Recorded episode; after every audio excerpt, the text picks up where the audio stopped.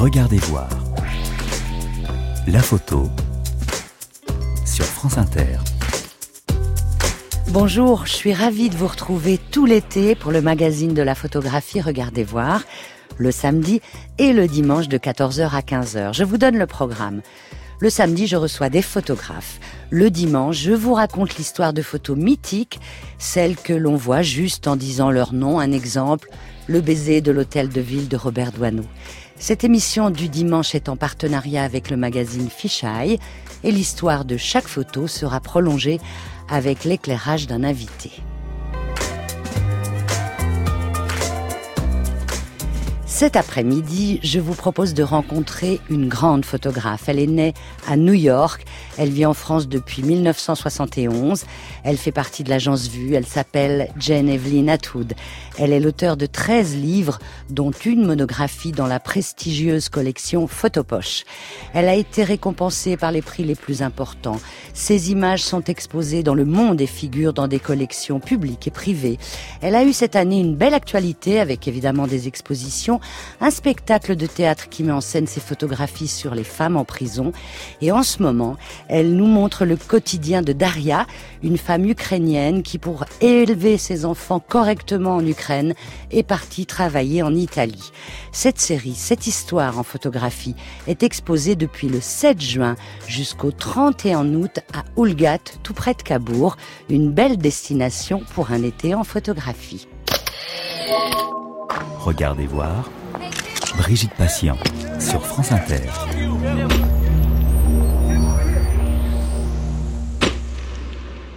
Bonjour Genevieve Atwood. Bonjour Brigitte Patient. Vous êtes à l'honneur dans le festival Les femmes s'exposent à Oulgat, marraine de cette deuxième édition. Que montrez-vous alors dans le festival Les femmes s'exposent? Je montre un travail qui est totalement inconnu en France, à ma connaissance, parce que c'était quand même un livre qui était publié en Italie il y a des années de ça et qui est maintenant épuisé. C'était sur une femme qui s'appelle Daria. Et Daria était à l'époque badante. Et badante, c'est un mot italien qui ça veut dire caregiver. Elle donne des soins. Yeah, c'est une personne qui s'occupe des personnes âgées spécifiquement. Et au lieu d'aller chez la personne, la badante va vivre avec la personne âgée dans l'appartement ou dans la maison. Les Italiens ne peuvent pas s'en passer de ces badantes. Ça existe depuis très très très longtemps maintenant, beaucoup d'années. Avant, c'était des Marocaines, si je ne me trompe pas. Et depuis plusieurs années maintenant, ce sont des Ukrainiennes. Et ce qu'une Ukrainienne gagne en tant que badante peut faire exister toute une famille pendant plusieurs mois en Ukraine.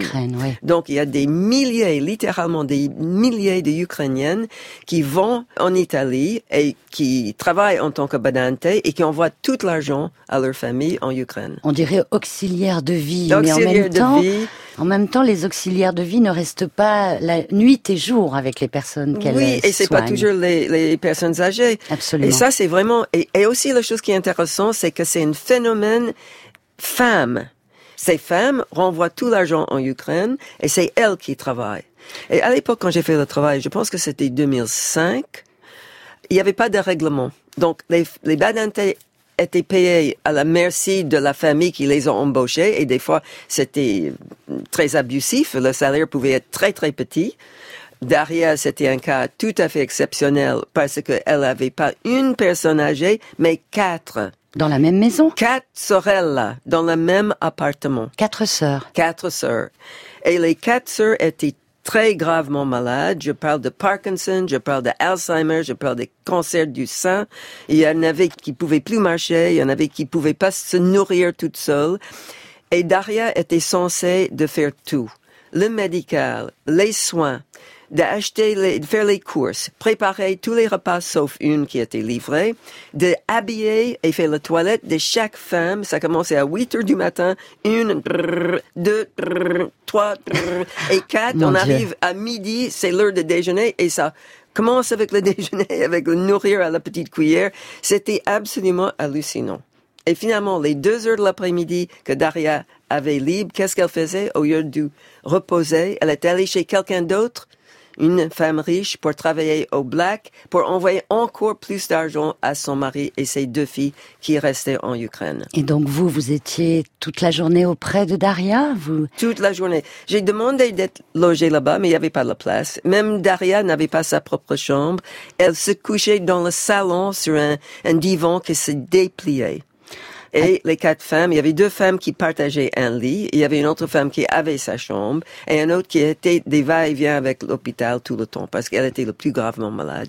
Et même quand celle-là était à l'hôpital, Daria était censée d'aller à l'hôpital et le nourrir à l'hôpital. Waouh, effectivement. Et donc, après une semaine dans cet appartement qui était absolument extraordinaire, Bien sûr, je travaille avec un interprète parce que je ne parle pas ukrainienne, je ne parle malheureusement pas italien, mais il y avait une jeune femme qui était adorable, qui travaillait pour nous et qui traduisait. Donc tous les deux, on était là avec Daria, avec les quatre sœurs là, et on a fait toute la journée jusqu'à le tomber de la nuit. Et après une semaine comme ça, je suis partie avec Daria en petit car.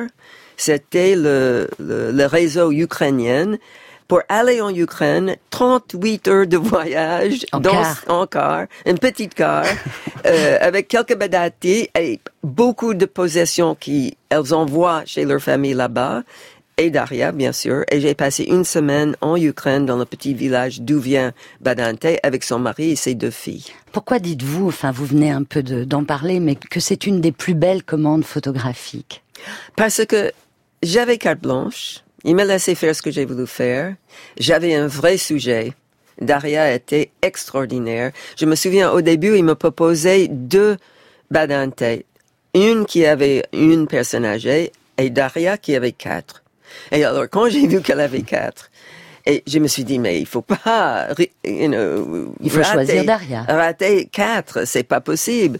Et après, quand je l'ai vue, j'ai vu qu'on a vraiment fait le bon, bon choix. Et Vous donc, avez encore des nouvelles d'elle? J'ai eu de nouvelles pendant très longtemps. J'ai eu de nouvelles jusqu'à la dernière femme était décédée. Et après, je l'ai perdue de vue. J'ai pu téléphoner à sa, son voisin en dessous qui parlait français. Et il m'a donné des, nouvelles. Mais la dernière nouvelle que j'ai eue, qui était déjà des années, euh, je savais qu'elle était très contente parce qu'une de ses filles allait se marier. Et ce sont, je l'ai pas dit peut-être, ce sont des photos évidemment, évidemment ou non, en noir et blanc? Complètement en noir et blanc, Mhm. oui. Et il y a la première partie qui est en Italie et la deuxième partie qui est en Ukraine. Et il y a quelques photos dans le car qui nous montrent en train de traverser tous ces autres pays pour arriver. euh, Mais vous vivez toujours des aventures exceptionnelles. Là, par exemple, c'est, ça semble pas très important, mais l'idée d'être combien d'heures dans le car 38 heures. À un moment donné, je me suis dit, Jane, tu es beaucoup trop âgée pour faire ça. Et Quand j'ai descendu du car, je pouvais presque pas déplier mes jambes, you know. Mais c'était une aventure et c'était une grande expérience parce que j'ai fait des photos dans le car et de la fenêtre, de la vitrine de la car et de, de Daria, par exemple, qui mettait le rouge à lèvres quand elle approchait le village et elle savait qu'elle allait voir son mari. Tout ça. Et maintenant, Daria est à Oulgat, grâce à Oui, vous. maintenant elle est à Oulgat. Dans le festival Les femmes s'exposent.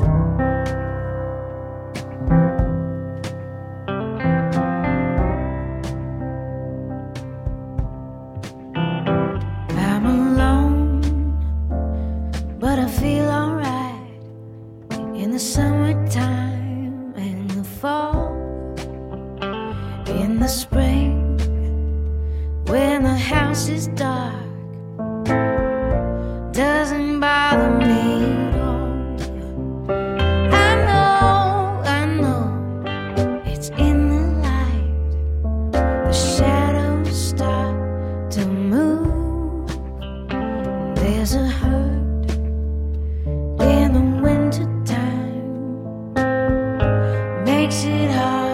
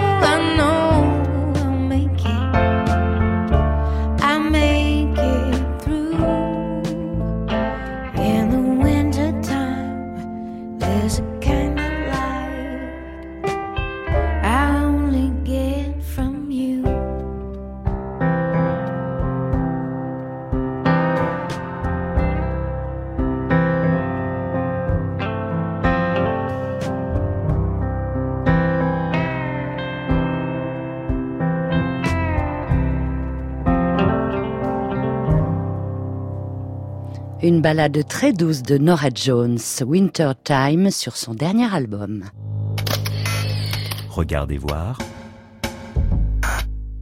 Brigitte Patient.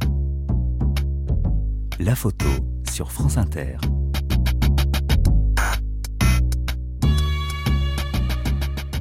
En 1989, Genevieve Atwood, les femmes en prison ne font pas la une des journaux. Or, vous commencez à travailler sur ce sujet et vous le travaillez pendant 9 ans.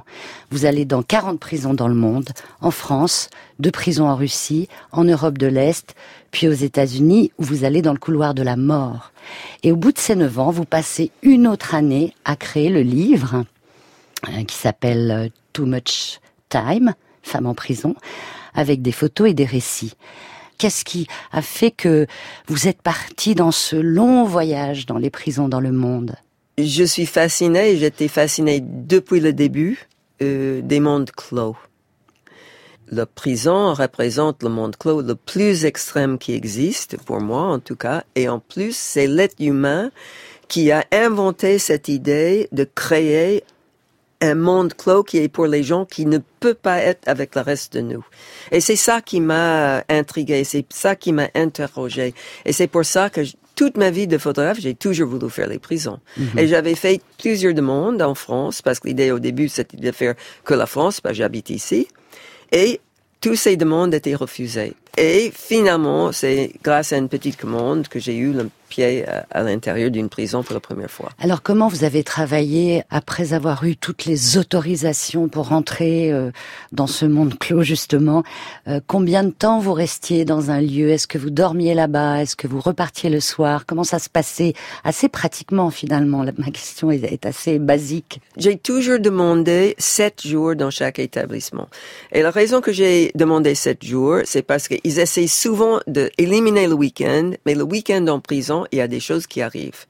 Aussi, j'ai pas demandé les prisonnières politiques ni les terroristes. Ça éliminait beaucoup, beaucoup de prisonnières. Et pas parce que je voulais pas les voir, j'aurais adoré les voir, mais je savais que ça rendrait encore plus difficile l'accès. Donc c'était des prisonnières de droit commun? De droit commun, des meurtrières, des cartes de crédit, des, des fraudes, beaucoup, beaucoup, beaucoup de drogue, euh, toutes ces choses-là. Et l- j'imagine que les rencontres avec euh, ces personnes en situation de détention et commençaient par la parole plutôt que par la photographie. Oui, oui, toujours par la parole. euh, beaucoup de questions de leur part quand je les ai encouragés de me poser des questions. J'ai expliqué le livre que j'ai voulu faire.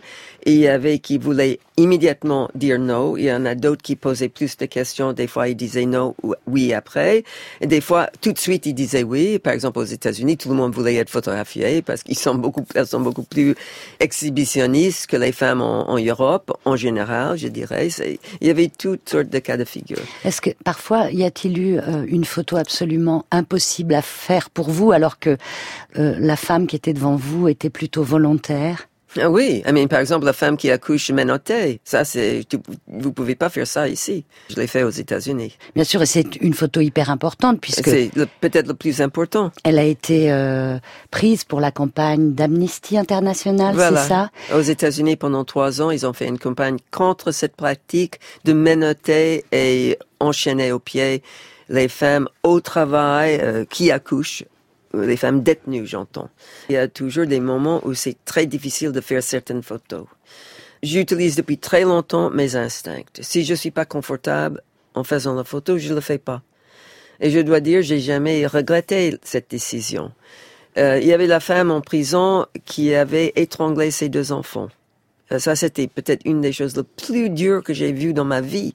Dans ma vie, dans ma vie de femme et ma vie de photographe. J'ai pas d'enfants moi-même. Comment c'est possible qu'une une femme peut tuer ses enfants? Mais il y en a en prison. Dans tous les prisons où je suis passée, il y avait une ou deux femmes qui ont fait ça. Et ces femmes me évitaient à rester en cellule. Elles partaient même pas aux promenades quand j'étais à l'intérieur de la prison. Euh, elles avaient trop honte. Mais dans cette maison d'arrêt, cette femme m'a sollicité de venir en cellule et le prendre en photo. Et alors, elle tenait à la main une snapshot des deux petits enfants qu'elle avait étranglés. Et je savais que c'était la photo. Ça, c'était la photo. La, mère qui tenait à la main ses enfants en photo et qu'elle, c'est elle qui les avait étranglés. Et j'arrivais pas à faire la photo. Et je me suis dit, mais c'est grotesque cette situation. Qui va écrire l'autorisation? Parce que la personne qui les a tués et la personne qui doit écrire l'autorisation, hein, tout ça, c'était des questions dans ma tête et au fait, j'ai pas fait la photo. Et au fait, j'ai fait la photo de la femme assise dans une énorme dépression, la tête baissée et un peu dans le noir. Et c'est ça la photo qui est dans mon livre.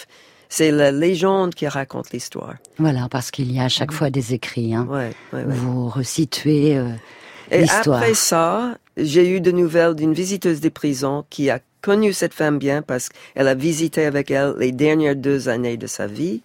Parce que cette pauvre femme, quand elle était transférée dans une autre prison, elle s'est pendue dans les toilettes. Jane Evelyn, j'ai proposé une photo de cette série sur la prison à une voix de France Inter. Il s'appelle Nicolas Stoufflet, il anime le jeu des 1000 euros, si vous écoutez France Inter. Il ne sait rien, sachez-le, il ne sait rien de cette photo. Il ne sait pas que vous êtes l'auteur, il ne sait pas dans quelle série elle se situe. Il la prend et il la regarde, écoutez. C'est une photo en noir et blanc, photo d'un couple qui s'embrasse visiblement devant une petite fenêtre. Peut imaginer, j'allais dire que c'était dans un escalier, mais non, c'est pas sur le palier d'un escalier, c'est devant une petite fenêtre. D'un immeuble euh, qui semble simple, on peut peut-être imaginer que c'est une photo je dirais des années 50, mais peut-être que c'est une photo complètement contemporaine, mais dans l'esprit de, de ces années-là, années 50-60. Ce couple est en train de, s'enlacer et de s'embrasser. Et quand je dis euh, s'enlacer, c'est ce couple a une façon de s'enlacer un peu particulière, puisque euh, la, femme euh, a les mains derrière le dos et l'homme entoure sa taille et, prend les mains de, la, de la femme qui sont derrière son dos. Je ne sais pas si c'est très clair, mais en tout cas, c'est une, disons, c'est une, façon de s'embrasser originale. mais qui montre euh, une fusion, un, amour euh, intense. Euh, C'est un, baiser qu'on ne voit pas d'ailleurs, puisque les visages sont, compte tenu de l'angle de la photo, on, on ne voit que une partie des visages et on ne voit pas les lèvres les unes contre les autres. On peut néanmoins imaginer que c'est un baiser langoureux, un vrai baiser amoureux. Derrière cette petite fenêtre devant laquelle ils s'embrassent, on peut imaginer l'intérieur d'une cour, ou plutôt une cour intérieure, qui elle-même donne sur une autre petite fenêtre qui se trouve en face. Et derrière euh, la fenêtre d'en face, je, vois une lumière. Quelque chose qui, attire l'œil. Alors on est dans un premier temps attiré par le couple, bien sûr, par, par cette passion, par cette façon de se tenir les mains, et puis tout de suite après, quand on monte un peu les yeux, euh, on voit euh, au loin cette, lumière qui est presque éblouissante d'ailleurs, euh, bien qu'en noir et blanc. C'est c'est le point le plus lumineux de, de la photo, même si c'est le couple qui est quand même lumineux avant tout. Je vois une croix, mais en fait la croix non, c'est simplement la croix formée par une des barres, un des barreaux peut-être de la fenêtre derrière. Et c'est peut, ah, je dirais que ça peut être, ça peut être un genre de néon, un éclairage néon derrière une fenêtre à barreaux. Voilà. Ah oui, comme quoi il faut regarder la photo longuement pour s'en imprégner. Ah, ça c'est magique. Parce que je vais peut-être dire une énormité, mais il pourrait que ce soit une prison. Un couple qui s'embrasse en prison. C'est extrêmement émouvant.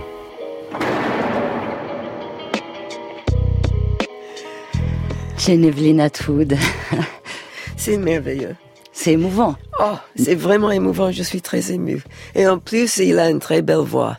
Et oui. Il a une très très belle voix. C'est Nicolas Stoufflet et vraiment il a découvert cette photo avec une Ça m'a ça m'a fait pleurer. Il, est, il, a, il a bien regardé, mais c'était peu à peu jusqu'il arrive au barreau. C'est ça. Tout, mais tout ce qu'il a dit, ça m'a fait sourire euh, en route parce que quand, par exemple, quand il parlait de la lumière qui est trop éblouissante, j'ai tiré moi-même dans mon laboratoire cette photo des centaines de fois. C'est une horreur à tirer à cause de cette néon. Oui. il faut faire venir le néon et après il faut pas perdre les mains parce que les mains deviennent un peu trop sombres et il faut mettre de la lumière sur les mains aussi. Euh, Donc tout ça, il a, il a parlé sans savoir qu'il parlait de ça. Exactement, oui. Et il parle de ce couple lumineux, de cette lumière qui est lumineuse. Ouais. C'est impressionnant. Hein. Et, et aussi la passion du couple, parce que ce, ce couple était vraiment très amoureux. Et l'homme, qui est le mari de la femme, était incarcéré quartier homme et la femme quartier femme. Et qu'est-ce qu'ils ont fait pour être en prison? Je ne sais pas. Ce sont des pauvres gens. Quand j'ai demandé qu'ils signent l'autorisation, ils ont fait une cercle avec le stylo sur le papier. Ni l'un ni l'autre savaient lire ni écrire. C'est des pauvres gens. Et qu'est-ce qu'ils ont fait comme crime? Ils ont volé une peinture d'un musée. Une peinture dans un musée. Voilà. Mhm. Ils avaient faim. Et ils sont au parloir. Au parloir, voilà. Et c'est en France? C'est en France. Et donc, Mais il y a beaucoup de gens comme ça en prison et les questions se posent, est-ce que c'est vraiment nécessaire de mettre des gens comme ça en prison? Mhm. On doit les éduquer, on doit les soigner au lieu de les enfermer et les oublier. C'est incroyable ce travail. Il date, on- il a commencé, on je l'ai dit, en 1989. Mhm. Il est aujourd'hui d'une actualité. euh, enfin, je pense qu'il sera toujours d'actualité, malheureusement. Malheureusement, bien malheureusement. Mhm. Il y a un spectacle qui a été créé par la metteur en scène et comédienne Fatima Soualiamane avec le titre Too Much Time, qui est Woman in Prison, qui est le titre du livre. Dans ce spectacle, il y a vos photos, il y a des vidéos de vous. Vous êtes en train de, de parler, de raconter, puis a les comédiennes. Quel rôle vous avez eu dans la création de cette pièce, Genevieve Atwood? J'ai eu un rôle très important, mais je dois dire que c'est Fatima qui a conçu de A à Z cette pièce. On a une tendance quand on parle de cette pièce de parler toujours de moi et mes photos. Et je voudrais bien qu'on parle un peu de Fatima parce que c'est quand même son invention. Elle était très intelligente. Elle a eu l'idée de m'inclure dans la pièce. Elle a vu tout ce qui est, parce qu'il y a beaucoup de choses sur les prisons actuellement. Et euh, elle a compris que ça serait différent si l'histoire est l'histoire de la photographe, moi en, en l'occurrence, qui fait cette aventure dans tous ces prisons pendant ces dix ans. Et donc, elle m'a inclus avec ma voix. Ce que je dis, c'est ce que j'ai écrit dans le livre. Ce que les actrices et l'acteur dit, parce qu'il y a six actrices et un acteur, sont ce que les détenus que j'ai enregistrés dit aussi dans le livre. Donc, tout est absolument véridique, rien est inventé. Donc c'est une sorte de documentaire, mais c'est du théâtre, c'est du vrai théâtre. Et c'est Fatima qui l'a créé. Elle venait chez moi, elle montrait sur le computer, on discutait. Moi, j'ai dit pas ça, pas ça, ajoutez ceci, ajoutez cela. Je pense que ça serait mieux de faire comme ci, comme ça. Ou surtout pas ça. Ou c'est génial. Et on travaillait comme ça presque deux ans et demi. Et c'est comme ça qu'on a collaboré ensemble. De toute façon, d'une façon générale, Genevieve Atwood, vous, vous essayez, j'espère que vous réussissez à maîtriser euh, l'histoire de vos photographies quand vous avez travaillé, quand vous avez vécu, vous avez photographié pendant des mois, des années un sujet. Quand les photos sont exposées, quand elles paraissent dans un livre, quand elles paraissent dans la presse, vous essayez de maîtriser la situation, non? Vous Oui. avez envie que euh, ce qui va paraître vous ressemble, enfin, ressemble à votre intention de départ. Ça, c'est déjà très, très important, euh, parce que je, suis l'auteur de mes photos. Mais en- encore plus, c'est l'importance aux gens que j'ai photographiés. Il faut absolument pas trahir ces gens. C'est moi qui les a demandé, est-ce que je peux vous prendre en photo? Elles ont confiance en moi. Elles ont confiance en ce que je vais faire avec ces photos. Alors, je peux pas faire n'importe quoi avec ces photos. Mais les gens pensent que je suis très euh, control freak et que j'essaie de contrôler tout. C'est pas ça. J'essaie que le normal, travail non? n'est Yeah, mais c'est pas un contrôle gratuit. C'est de ne pas dénaturer un travail qui a été déjà fait. Hein? Et ça, c'est la différence. C'est pas euh, contrôler pour contrôler. Bien sûr que non. C'est contrôler pour protéger. Voilà. On va contrôler le temps sur France Inter cet après-midi.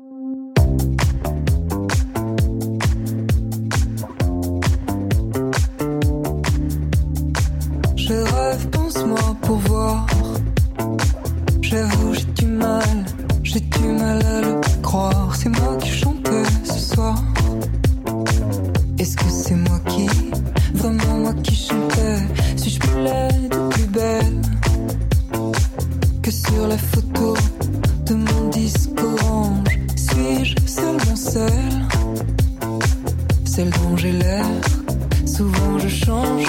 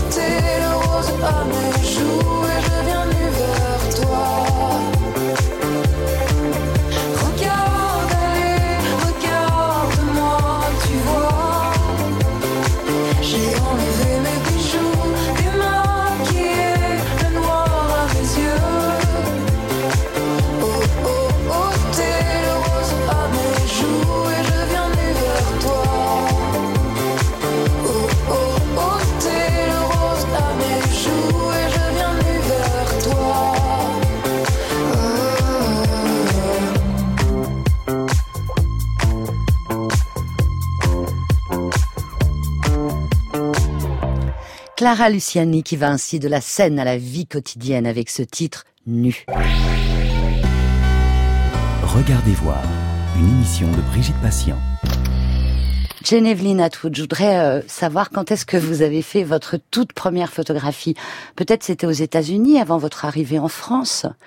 euh, avec un appareil, joué ou euh, Sans au doute, hasard d'une des- réunion de famille ou... Oui, oui, sans doute des snapshots que j'ai fait euh, sans savoir que c'était plus que ça. hein. Mais en fait, j'étais déjà probablement fasciné par l'image.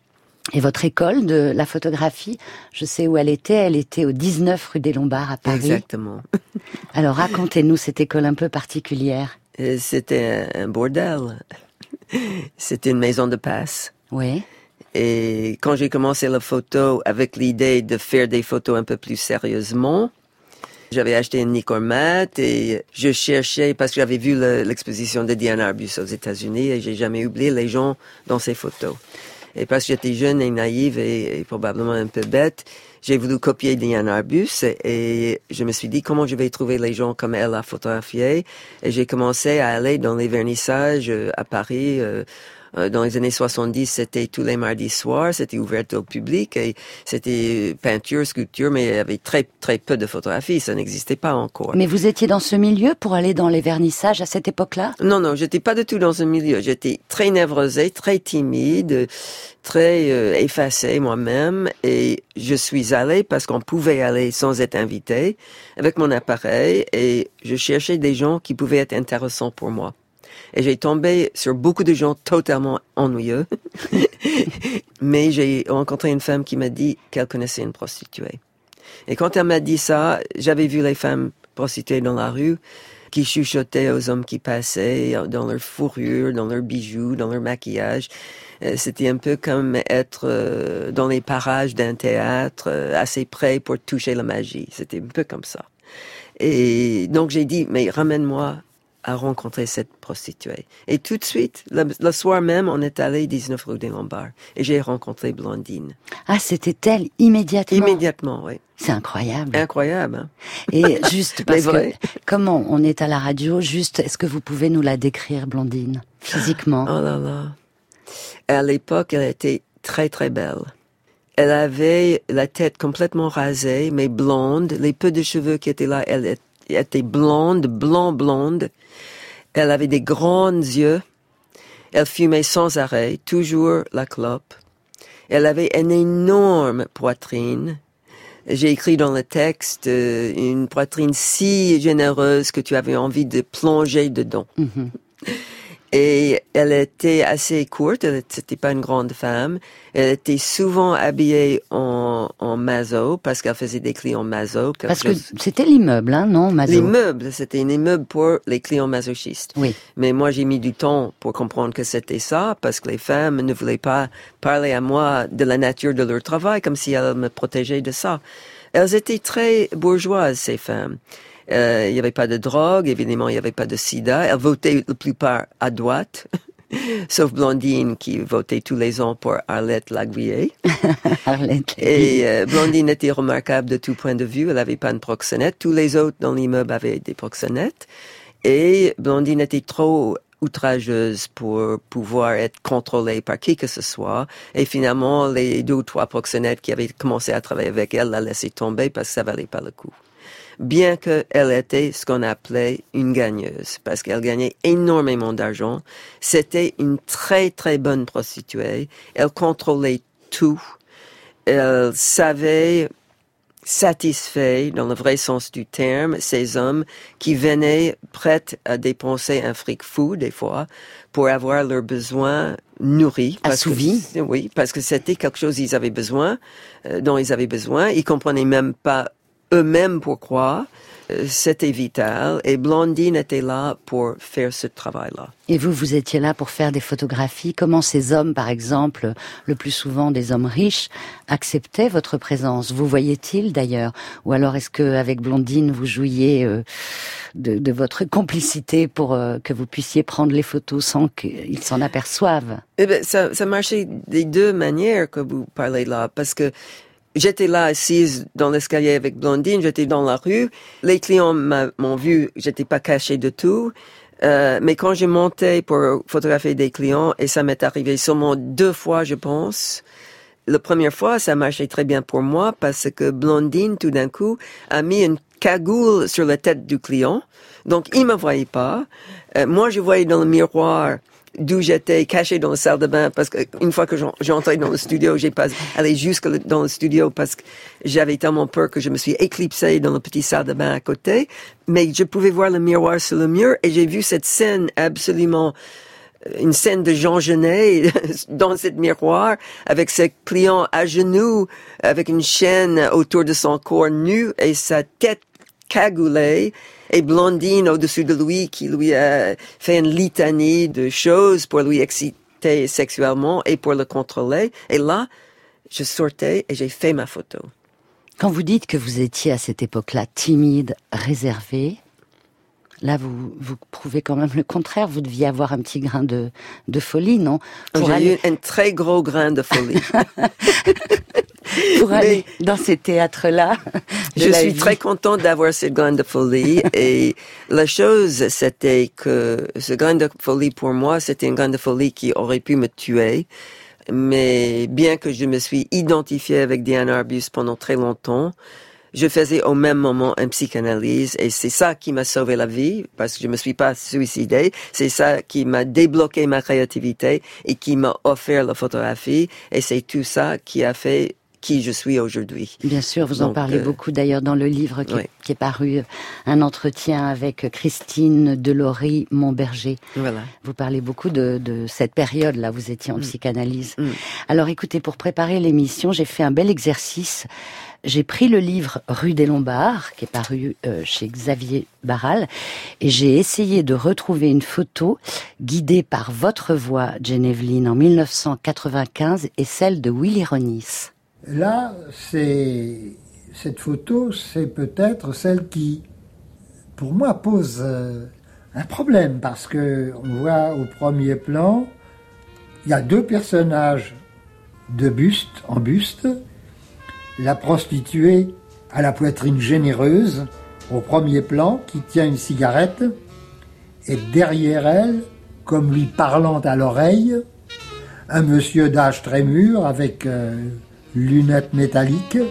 Et là, le problème que j'évoquais, c'est comment as-tu pu avoir l'autorisation euh, venant de cet homme de le photographier avec la femme? Je l'ai pas eu. Tu ne l'as pas eu. Non. Tu l'as fait comme ça. Il ne s'est pas, il ne s'est pas rendu compte. Il s'est rendu compte, mais j'étais très naïf. J'avais un seul appareil Ouais. et j'étais toujours là, dans l'escalier. Oui. Autrement dit, il te voyait. Il, mais il me voyait, mais euh, bon, bien sûr, j'étais assise à côté d'elle. Ouais. C'était fait avec un 50 mm, je Ouais. crois. J'avais 50 et 35 mm, c'est tout à l'époque. Ça, c'est le 50, ça. Et alors, euh, lui, c'était un habitué. Ah oui, Hein? oui, alors il était peut-être pas tellement gêné. Il n'était pas gêné, mais il il n'était pas menacé par ma, ma présence. Je Oui. faisais partie du décor. C'est ça. Mais après, le problème de l'utilisation Ah, d'images. là, oui. Hein?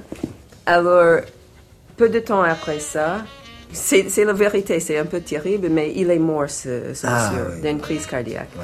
Et alors, moi, je me suis renseignée d'après la prostituée sur son histoire, d'où il venait, etc. Et selon elle, il avait personne, il était toujours dans le quartier, il venait toujours chez les prostituées. Alors, j'ai pris Pardon, le risque d'utiliser cette photo dans le livre. Oui. Mais je ne passe jamais à la télévision C'est ça, oui. et ni dans la presse. C'était en janvier 95, Genevieve Atwood avec Willy Ronis sur France Culture dans Le Bon Plaisir. Vous vous souvenez de ce moment-là avec Willy Ronis? Oh là là, Willy et moi, on était très très amis et on discutait beaucoup de nos photos. Et je me souviens d'avoir eu une conversation avec lui à propos de cette photo. Mais aussi, le fait que ses lunettes tombent juste sur les yeux. Souvent, quand j'expose cette photo, quand je fais faire le tirage, je vais accentuer la ligne des lunettes. Et cette ligne de lunettes va faire en sorte que c'est comme la ligne qu'on met à travers les yeux pour cacher l'identité de la personne. Comme Mais- un bandeau. Oui, comme un bandeau, mais c'est pas un bandeau, c'est des, ce sont des lunettes. Mais c'est vrai que je, là, je l'ai devant moi la photo parce qu'elle est dans le livre. J'allais dire, euh, j'allais vous dire, mais je vous laissais écouter la voix de Willy Ronis. On ne le reconnaît pas vraiment quand même. Non. Bon, c'est une question. Le droit à l'image, c'est un vrai, vrai souci pour. euh, C'est un vrai souci et c'était encore un vrai souci il y a quelques années, beaucoup pire, parce qu'il y a beaucoup de gens qui ont fait des procès. Et moi, je, je pense vraiment que si on dit oui, vous pouvez faire un procès, mais pas pour l'argent. Vous pouvez demander qu'on n'utilise plus la photo et ça s'arrête là. Si vous gagnez le procès, on, on essaye de ne plus utiliser la photo. Mais s'il peut gagner 300 000 euros pour faire un procès, euh, évidemment, beaucoup de gens font des procès à cause du fric, c'est Bien tout. sûr, bien sûr, oui. Alors là, on est dans la rue des Lombards. Il y a un autre travail sur la prostitution. On a l'impression que c'est pas la même histoire, le- la rue des Lombards et Pigalle. C'est les années qui suivent hein, la rue des Lombards. Euh, Pigalle, c'est à quel moment? C'est en 78, 79.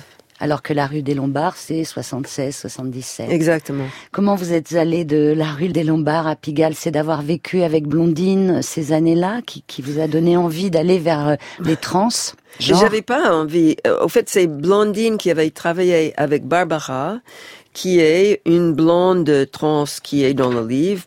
Elle a travaillé longtemps avec Barbara à un moment donné, en tapinant. Hein. Elles étaient toutes les deux prostituées dans un autre endroit. Et elle m'a parlé beaucoup de Barbara. Elle a dit, oh, tu vas l'adorer, il faut absolument que tu ailles la voir, dis bonjour de ma part, etc.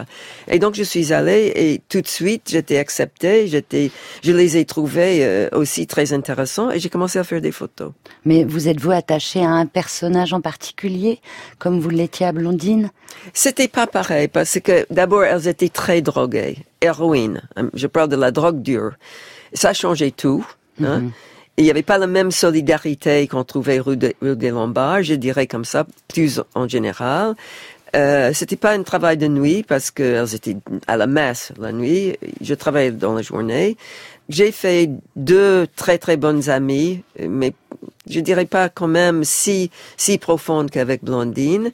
Deux trans, euh, celle que j'appelle Nuja et à qui j'ai dédicacé le livre Pigalle People. Ingrid aussi, la nue, on était très proches. Euh, Valérie, qui se trouve sur la couverture et aussi à l'intérieur, on était assez proches. Et Miranda, qui est malheureusement aussi, elle est morte juste avant que le livre euh, ait été publié. Il y a beaucoup de disparitions hein, dans vos travaux euh, photographiques. Vous, vous passez du temps, beaucoup de vie avec, avec des gens qui, qui ne sont plus là. C'est vrai, et c'est le prix à payer quand on choisit des sujets comme ça où les gens sont sont très fragiles au fait et qu'il y a beaucoup de choses qui arrivent et ils vivent pas très longtemps. Une chose extraordinaire m'est arrivée avec euh, Valérie qui se trouve sur la couverture. Et une, une femme m'a écrit un email disant euh, j'ai vu la photo en télérama et des deux femmes à Pigalle et je crois pouvoir reconnaître la femme de droite. Je reconnais ses mains, je reconnais son écharpe, je reconnais ses bijoux. Je pense que c'est ma tante. Et elle m'a donné le nom de famille quand Valérie était un homme et j'ai cherché dans mon paquet d'autorisation de 1979 et j'ai trouvé le nom. Et c'était bien et belle sa tante. Et je lui ai écrit et j'ai dit, c'est votre tante. Et en plus, votre tante est sur le couve. je vous envoie le livre. Finalement, j'ai établi une correspondance avec cette nièce. Oui. Et il y a une semaine seulement, je suis allée avec mon copain Sylvain pour le rencontrer parce qu'elle habite en Bretagne.